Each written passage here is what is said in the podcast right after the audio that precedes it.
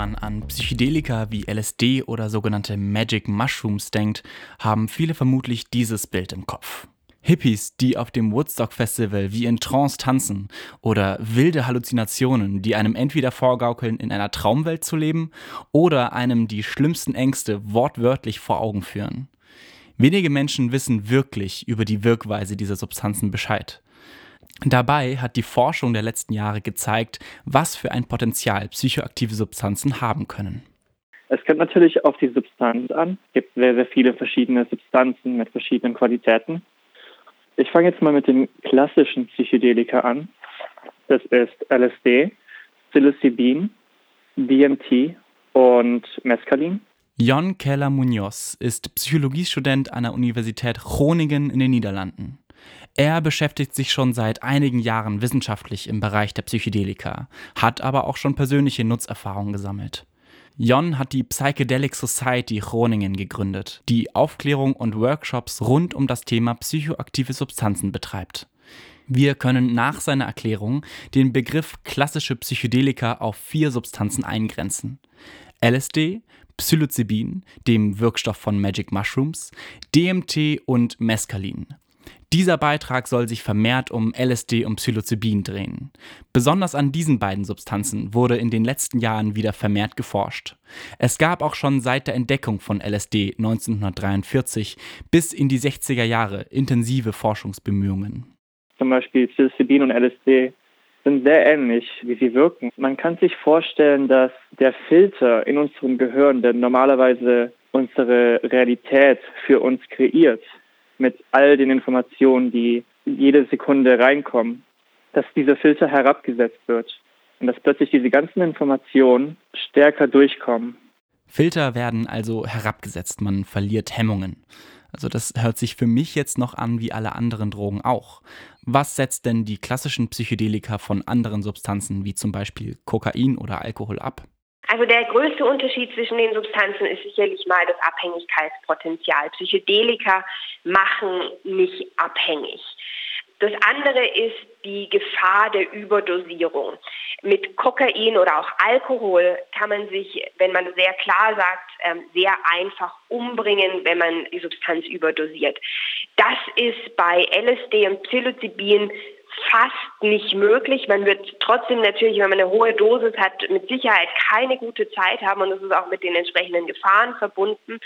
Aber es ist nicht der Fall, dass man quasi an der Substanz aus Versehen sterben wird. Dr. Katrin Preller ist Gruppenleiterin an der Klinik für Psychiatrie, Psychotherapie und Psychosomatik in Zürich. Sie forscht nun schon seit geraumer Zeit aktiv an und mit Psychedelika. Ihren Forschungsschwerpunkt legt sie dabei auf die Wirkweise und das Potenzial dieser Substanzen im Einsatz bei der Psychotherapie.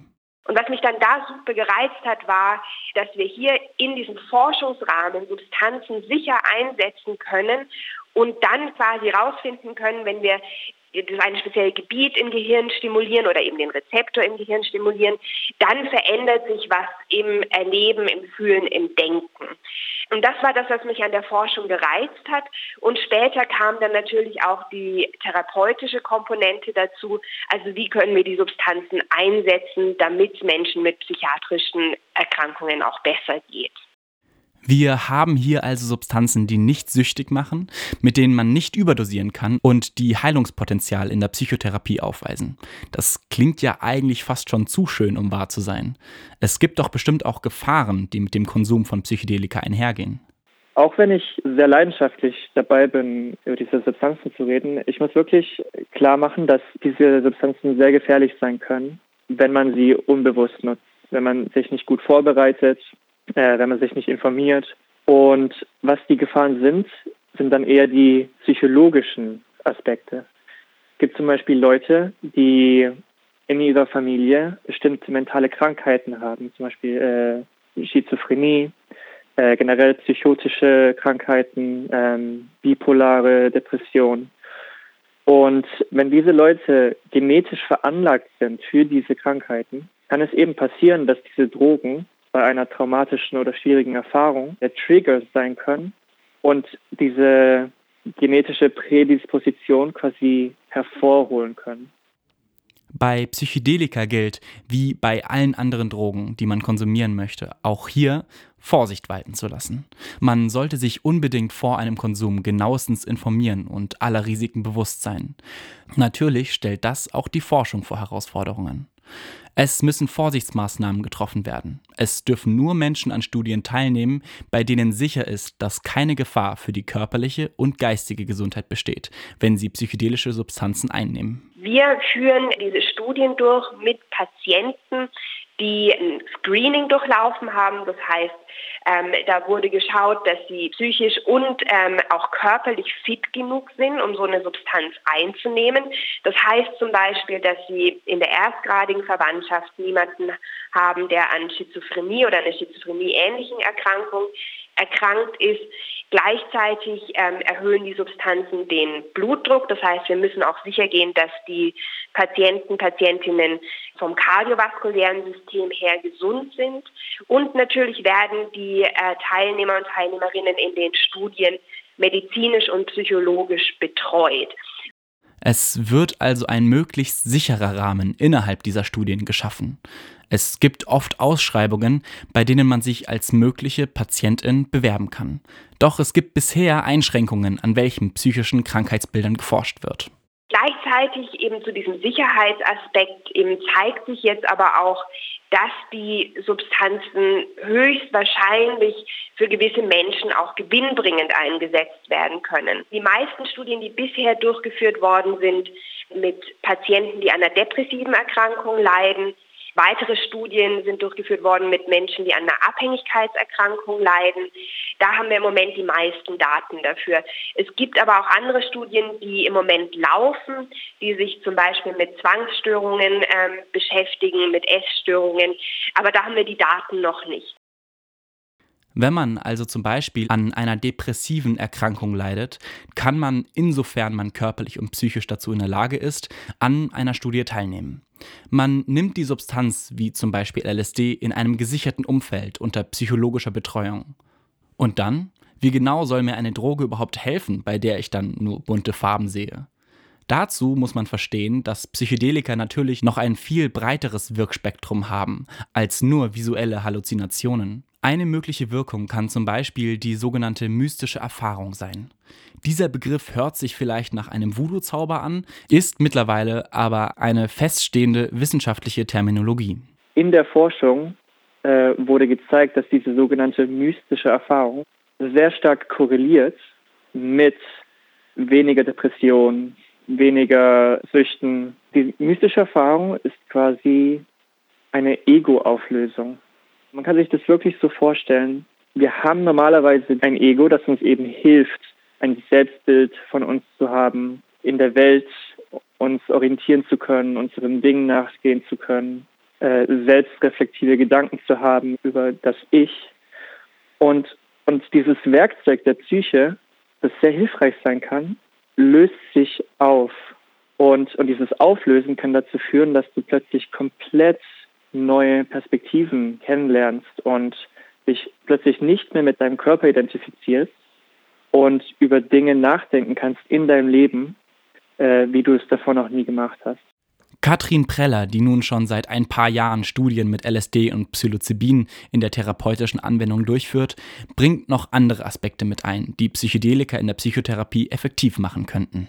Wo wir viel Hoffnung reinstecken, ist, dass wir mit den Substanzen etwas haben, das einerseits sehr schnell wirkt. Also andere Medikamente brauchen zwei Wochen, vier Wochen, bis der Patient, die Patientin tatsächlich auch eine positive Wirkung verspürt.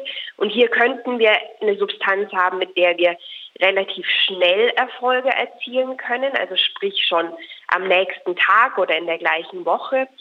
Die zweite Hoffnung, die wir haben, ist, dass wir eine Substanz haben, die langfristig zu Verbesserungen führt.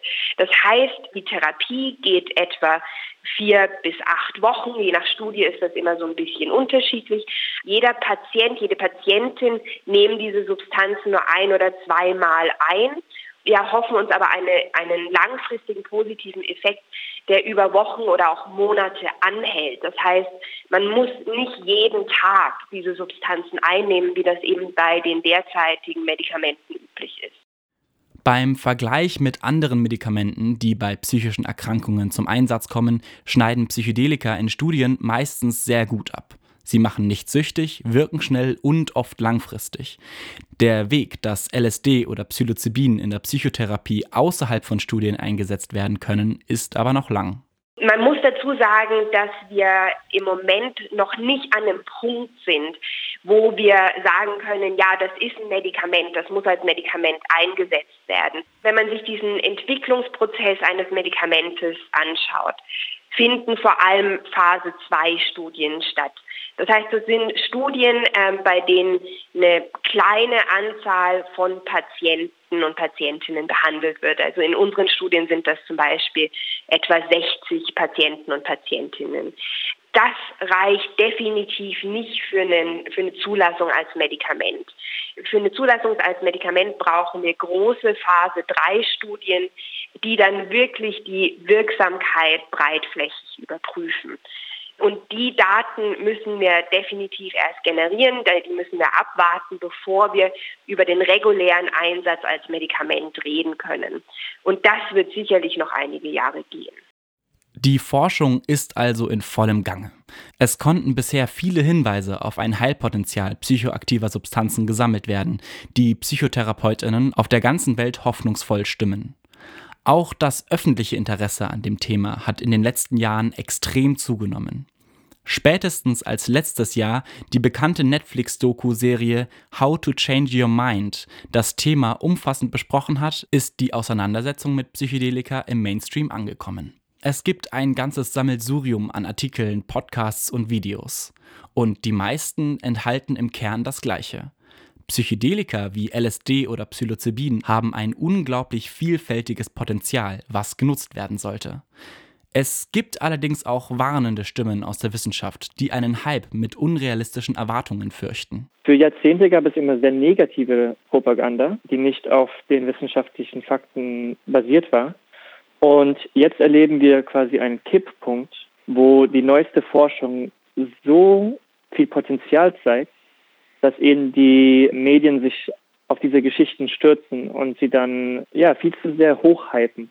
Es ist allgemein bekannt in dieser Szene, dass wir jetzt versuchen müssen, die Erwartungen von den Leuten etwas runterzudrücken, weil es sonst passieren wird, dass die Ergebnisse in den wissenschaftlichen Studien nicht mithalten können mit diesen Erwartungen. Mit dem steigenden öffentlichen Interesse werden auch immer wieder Rufe nach einer Legalisierung der Droge zur Nutzung im privaten Rahmen laut.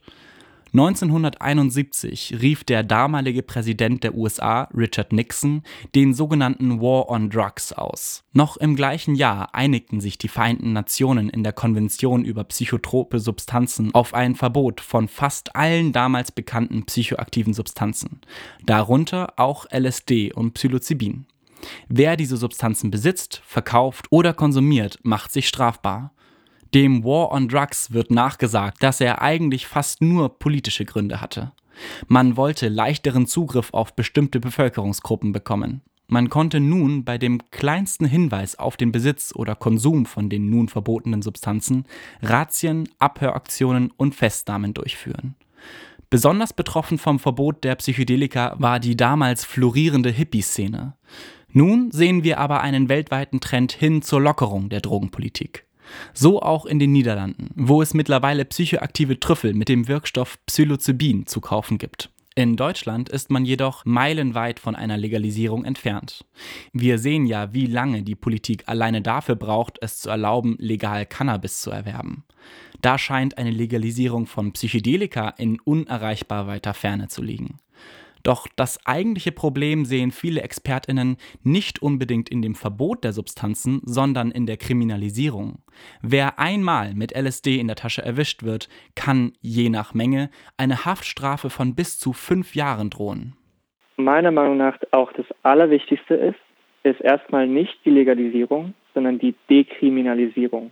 Das bedeutet, dass Leute, die eben mit LSD, mit Psilocybin irgendwie auf Festivals oder wo auch immer erwischt werden, dass diese Menschen nicht als Kriminelle behandelt werden. Das sind Nutzer, das sind normale Menschen, die nichts mit der Kriminalität des Schwarzmarkts zu tun haben. Und wir müssen davon loskommen, Drogennutzer als Kriminelle zu sehen.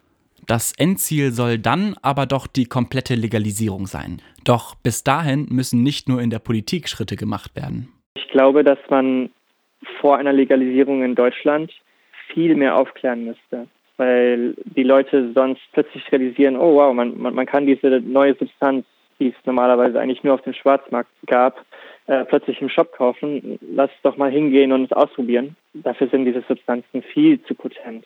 Äh, es muss eine wirklich weit angelegte Education geben, bevor diese Drogen legalisiert werden können in Deutschland, meiner Meinung nach. Generell haben wir in Deutschland, was die Aufklärung über Drogen angeht, noch einiges nachzuholen. Dieses Thema wird so gut wie nie in der Schule besprochen. Und wenn es doch mal ein Punkt im Lehrplan ist, dann eher unter dem Aspekt der Prävention.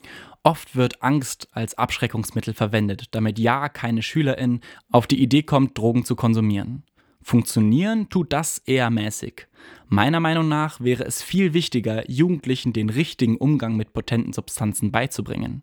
Übrigens auch mit Alkohol und Nikotin.